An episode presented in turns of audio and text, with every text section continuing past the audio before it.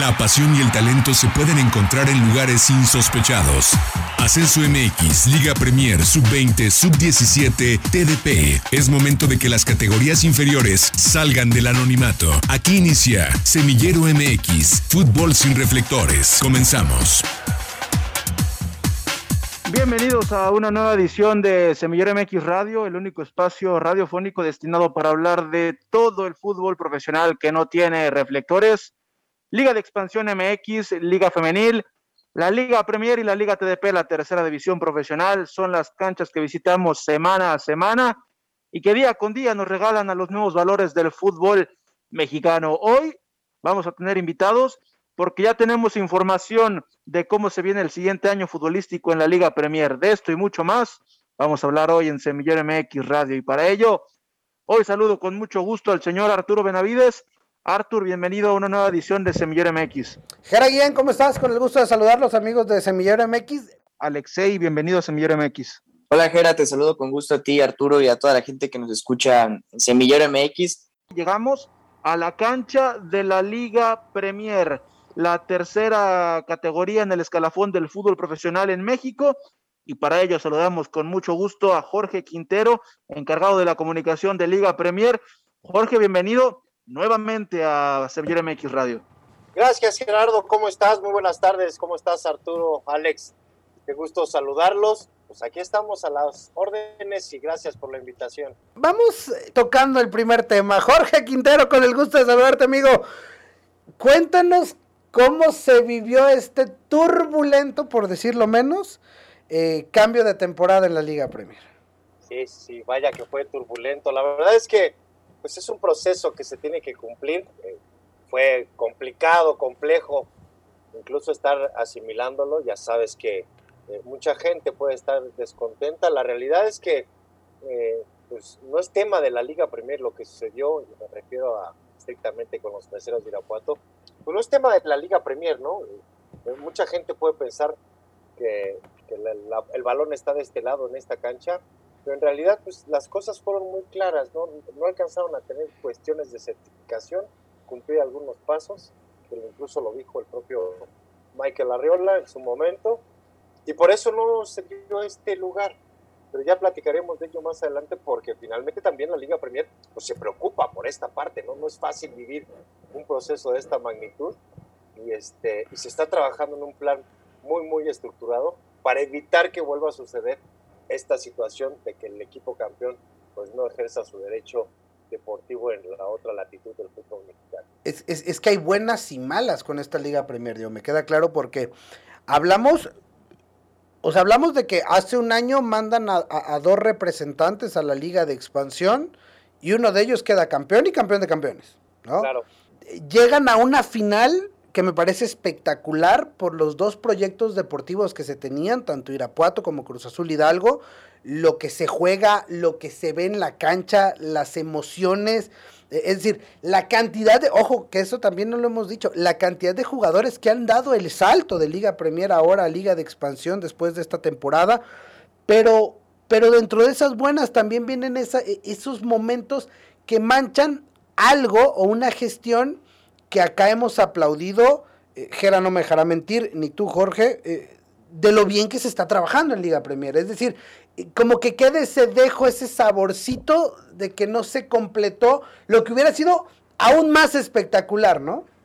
Sí, lo que hubiera sido magnífico, ¿no? Que se, lo que se vivió en esa cancha, lo que se tuvo en esa final, fue una transmisión incluso extraordinaria, fuera de proporción, lo que no había pasado incluso en la propia división. Un buen escenario, buenos equipos, pero al final, bueno, eh, es parte también del trabajo, Arturo, eh, amigos de Semillero. La, verdad es que es parte también del trabajo para poder eh, convencer a los equipos pues, en que cumplan con cada uno de los requisitos, en que se conviertan en instituciones deportivas, que al final, bueno, pues pasó lo que tenía que pasar, es una buena lección, pero también lo dices puntualmente, ¿por qué si se pudo tener a dos equipos allá arriba, por qué no se va a poder después seguir con ese mismo camino? Algo hizo correctamente Tlaxcala y lo recordarás porque Tlaxcala también se había ganado su derecho deportivo en un momento y tuvo que trabajar, nunca bajó los brazos y hasta que lo logró. El mismo caso de Tepatitlán, señores, también Tepa lo ganó deportivamente en su momento y no pudo ascender porque le faltaba trabajo administrativo, le faltaba estructura deportiva y lo cumplieron y ahora ve dónde están, ¿no? Y lo que mencionas, bueno, el tema fabuloso, ¿no? El, el ser campeón el campeón de campeones, con muchísimos jugadores, por supuesto, nacidos en la Liga Premier y el propio técnico, ¿no? Porque hay que decirlo, Paco Ramírez llegó a dirigir al Tepa en la Liga Premier y después ya se fue con ellos a expansión. Oye, Jorge, una última pregunta. Con todo esto que nos platicas, mencionas que hay cuestiones que escapan de sus manos, ¿no? Como las decisiones que se toman en Liga MX, en la misma Liga de Expansión, pero con todo lo que ha estado pasando en el fútbol mexicano, con candados que se abren, con, con candados que se cierran, este, con nuevas estipulaciones, ¿qué tanto condiciona lo que las decisiones que se toman arriba a lo que ustedes proyectan en un año futbolístico para la Liga Premier? Porque, por ejemplo, estamos viendo, por ejemplo, una medida que toman para este año futbolístico, el proceso de licenciamiento. Entonces, ¿qué tanto condicionan las decisiones de arriba a lo que ustedes proyectan para un año futbolístico? No es que condicionen, lo que hacen en la Liga Premier es ponernos a trabajar mucho más, justo para, para poder encontrar el camino adecuado para que nuestros clubes lleguen al, al, al, fútbol de la latitud superior, ¿no? Eh, eh, la verdad es que no es tanto una condición, sino es cuestión de ponernos a laborar. Ya hay fecha de inicio, 17 de septiembre, el día clave para el inicio de la apertura 2021. ¿Por qué apertura? Porque este es uno de los grandes cambios de cara a la próxima, al próximo año futbolístico en la Liga Premier. Jorge, ¿de dónde nace o cuál es la razón de decidir regresar a los torneos cortos en la Liga Premier? Fíjate que tiene, tiene que ver mucho con la pregunta que me hacías antes del corte. Eh, eh, regresan los torneos cortos a la división, no solo por tema de capricho o pasión, porque sabemos que eh, los torneos cortos generan mucha pasión, hay que pelear de entrada desde la primera jornada para lograr calificar y tener un campeón. Justo viene por el tema que se está proyectando la realización del licenciamiento de clubes. Es un tema para justo poder garantizar el ascenso a la categoría superior. Eh, este licenciamiento de clubes, los clubes van a poder tener, sacar su, su licencia plus, que te garantiza que capacidad suficiente tanto deportiva como administrativa para jugar en la liga superior del fútbol mexicano. Entonces, teniendo unos torneos cortos, tú vas a poder tener a tu primer campeón ya con ese licenciamiento plus. Entonces, de ahí de entrada puedes ir ganando terreno. Esto significa que el proceso de licenciamiento se va a hacer cada seis meses. Es correcto, eso, eso es lo que se está trabajando para, para estructurarlo, para ver cómo puede ser la viabilidad de este licenciamiento. Por eso no te puedo adelantar mucho, porque la idea principal es que tú tengas tu licencia, tu licencia plus, y de ahí en adelante ya puedas, eh, eh, pues de alguna manera garantizar que puedes ejercer tu derecho deportivo. Eh, lo ideal sería que todos los equipos tenían su licencia plus y finalmente el campeón no tendría problemas para subir. A ver, mi George, a ver, ya, ya, otra vez, la más despacio, diría. ¿Cómo está eso de, de las licencias? Mira, es un proyecto que se aplica eh, en la UEFA, que viene desde FIFA, y entonces te van a decir a ti como equipo todos los requisitos que debes de cumplir para poder tener tu licencia plus. Esa licencia plus te va eh, a servir o funcionar para demostrar que eres una institución suficientemente sustentable para poder jugar en otra latitud del fútbol mexicano. Perfecto, ya ahí, ya ahí más o menos estamos armando el rompecabezas de lo que quiere procurar la Liga Premier para el siguiente año futbolístico. Se, tiene planeado un proceso de licenciamiento cada seis meses para que llegamos al final de cada uno de los torneos, el apertura y el clausura, con campeones que tengan el sustento y la estructura para poder jugar en el futuro cercano este, en la liga de expansión. Estás cubierto y así no pasen esto que ha sucedido en los últimos, en los últimos años o hace algunas semanas, como, como el caso de Irapuato. ¿Estamos correctos, Jorge?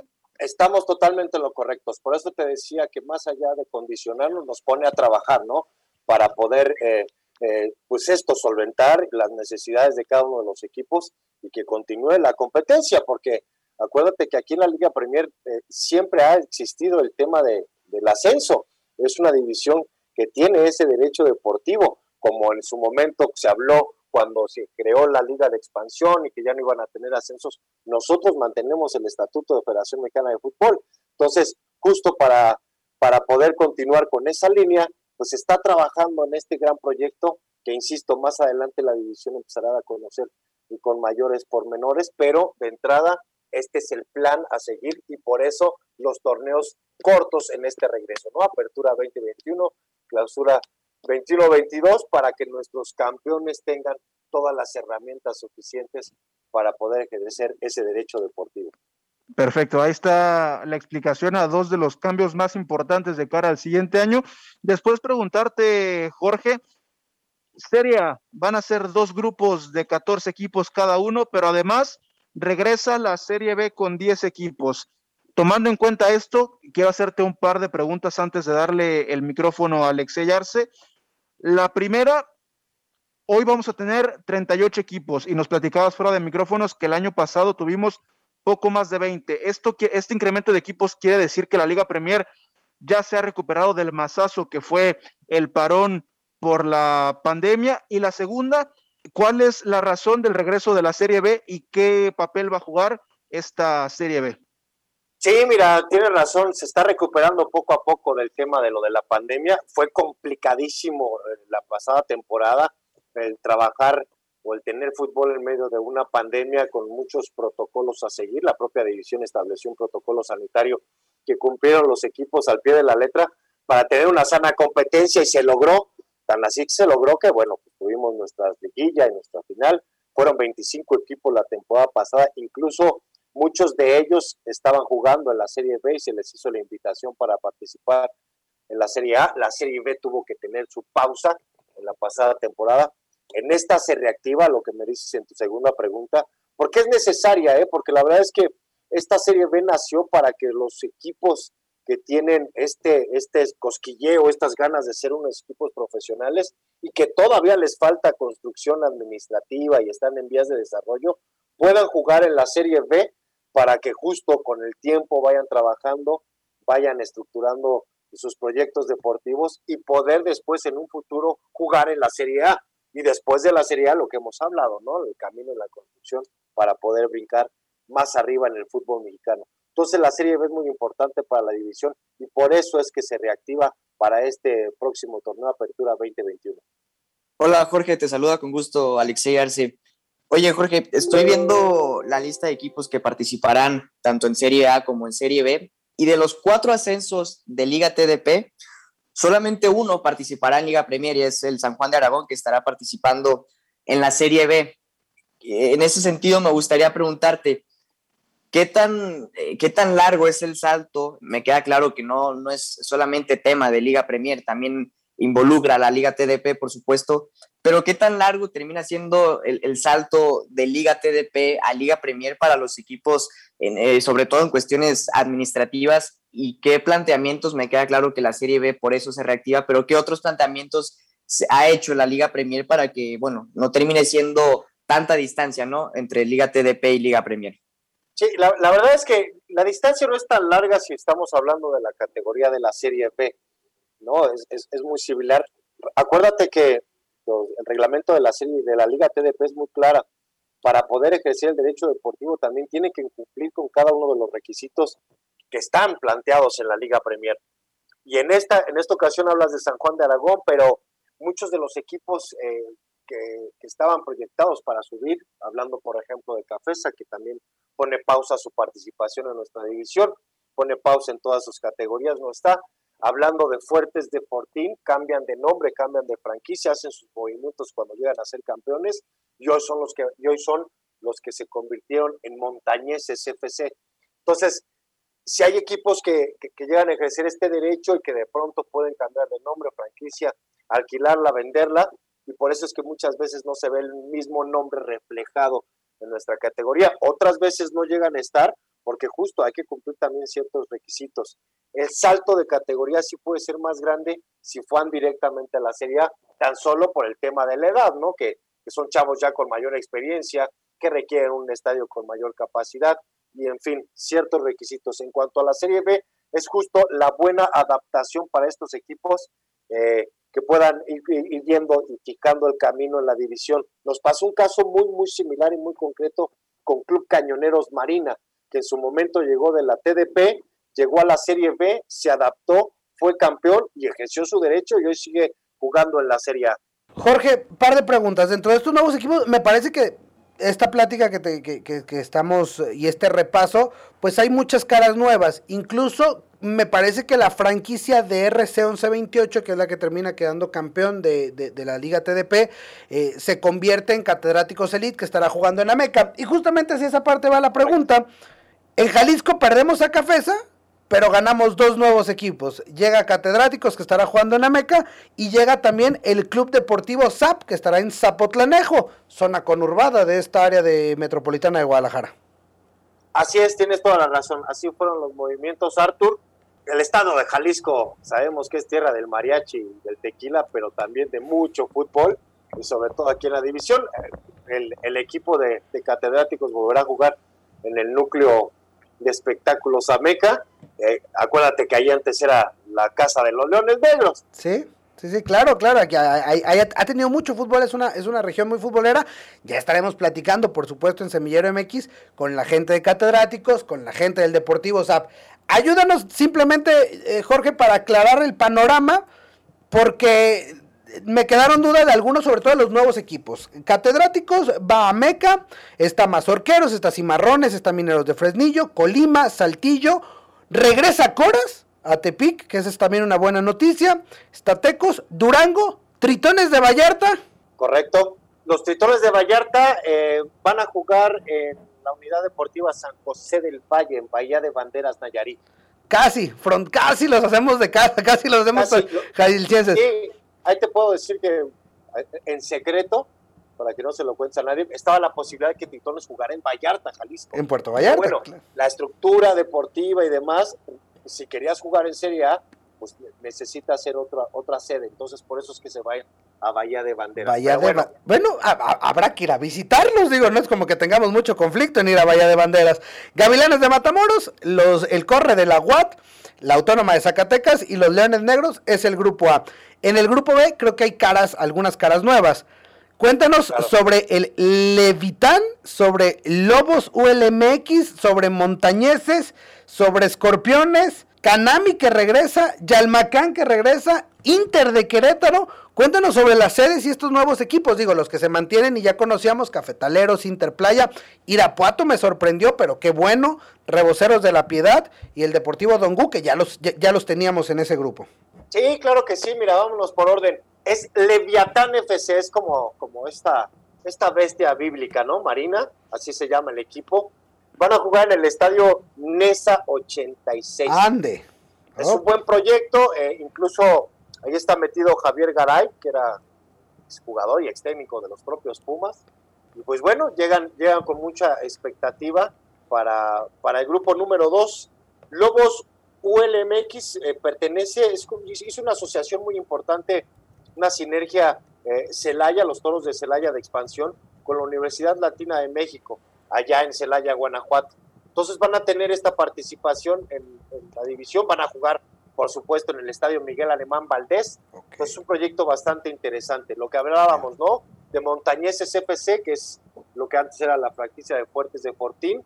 Eh, importantísimo el equipo para la gente de Orizaba, Veracruz, que vuelve a tener fútbol profesional después de lo que sucedió con los tiburones rojos y por supuesto con los albinegros de Orizaba que, que se habían quedado fuera de circulación en el fútbol mexicano. Qué bueno por la gente de Veracruz, ¿eh? Qué bueno por claro, Claro, por supuesto, iban a jugar en el estadio Socum, lo que decíamos, el regreso de, de, Sporting Canam y Yalmacán, que la temporada pasada le pusieron pausa a sus acciones porque fue complicadísimo, ¿no? Les pegó mucho el tema económico esto de la pandemia llegan un poquito más fuertes. Canami seguirá jugando en el centro vacacional Huastepex, en el IMSS.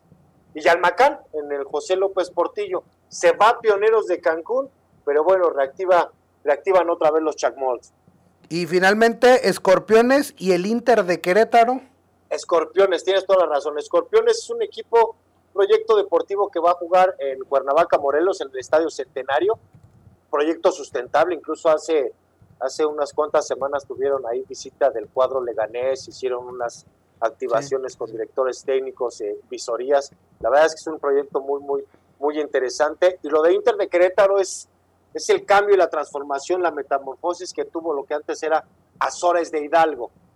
hoy se convierten en Inter de Querétaro, van a jugar en el Olímpico de Querétaro, un estadio Uh. verdaderamente muy lindo, muy bonito, y pues eh, le- y también qué bueno por la gente de Querétaro, porque ya tenía rato que la división no tenía un, un equipo queretano. Jorge, agradeciéndote los minutos nuevamente que le, regre- que le está regalando a Semillero MX. Ya son muchas ocasiones en las que nos has visitado y bueno, esperamos que sean aún más para seguir platicando de esta transformación que vive la Liga Premier. Antes de despedirte, si nos puedes comentar brevemente de este proyecto que existe de un torneo de copa con la Liga TDP.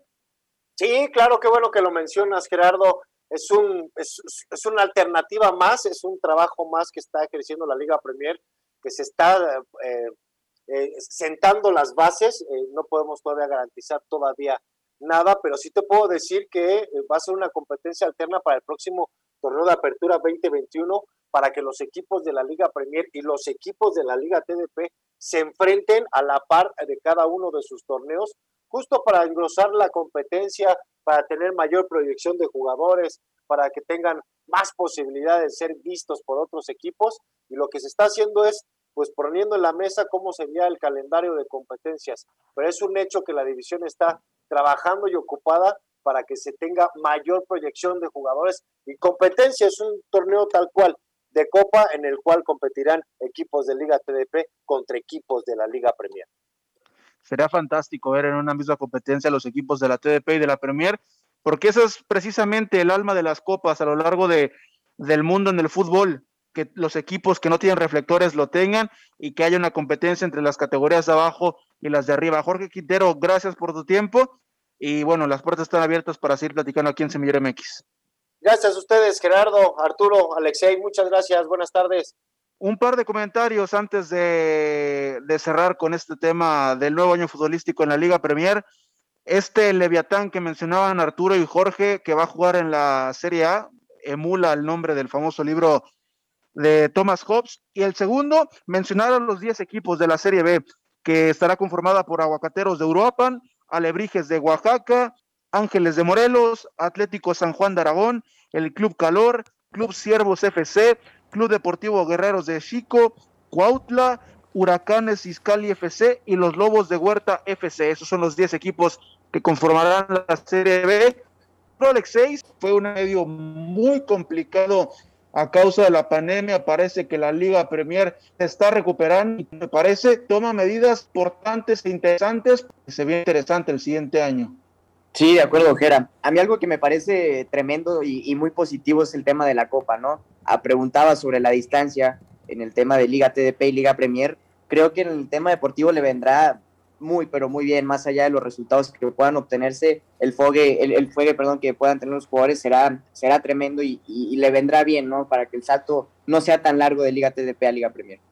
Tendremos que estar muy atentos, muy atentos de lo que viene para la Liga Premier, porque además, para los intereses que, que así corresponden a Semillero MX, tendremos cinco casi seis equipos a los cuales que estar siguiendo cada semana. Leones Negros, Mazorqueros, Tecos, Catedráticos, el Deportivo SAP y por ahí también Vallarta, ¿no? De Bahía de Banderas, pero ya es frontera, así que también estaremos siguiéndolos de cerca y en semanas siguientes, por supuesto, platicando con cada uno de estos proyectos. Liga y rápidamente, sí, repetir, 17 de septiembre, la fecha que dará inicio a la Liga Premier. A, a nombre de toda la gente que hace posible Semillero MX Radio, yo soy Gerardo Guillén y nos escuchamos en la próxima. Gracias por acompañarnos. La próxima semana regresamos para seguir conduciendo el balón por las canchas de las divisiones inferiores del fútbol mexicano, aquí en Semillero MX.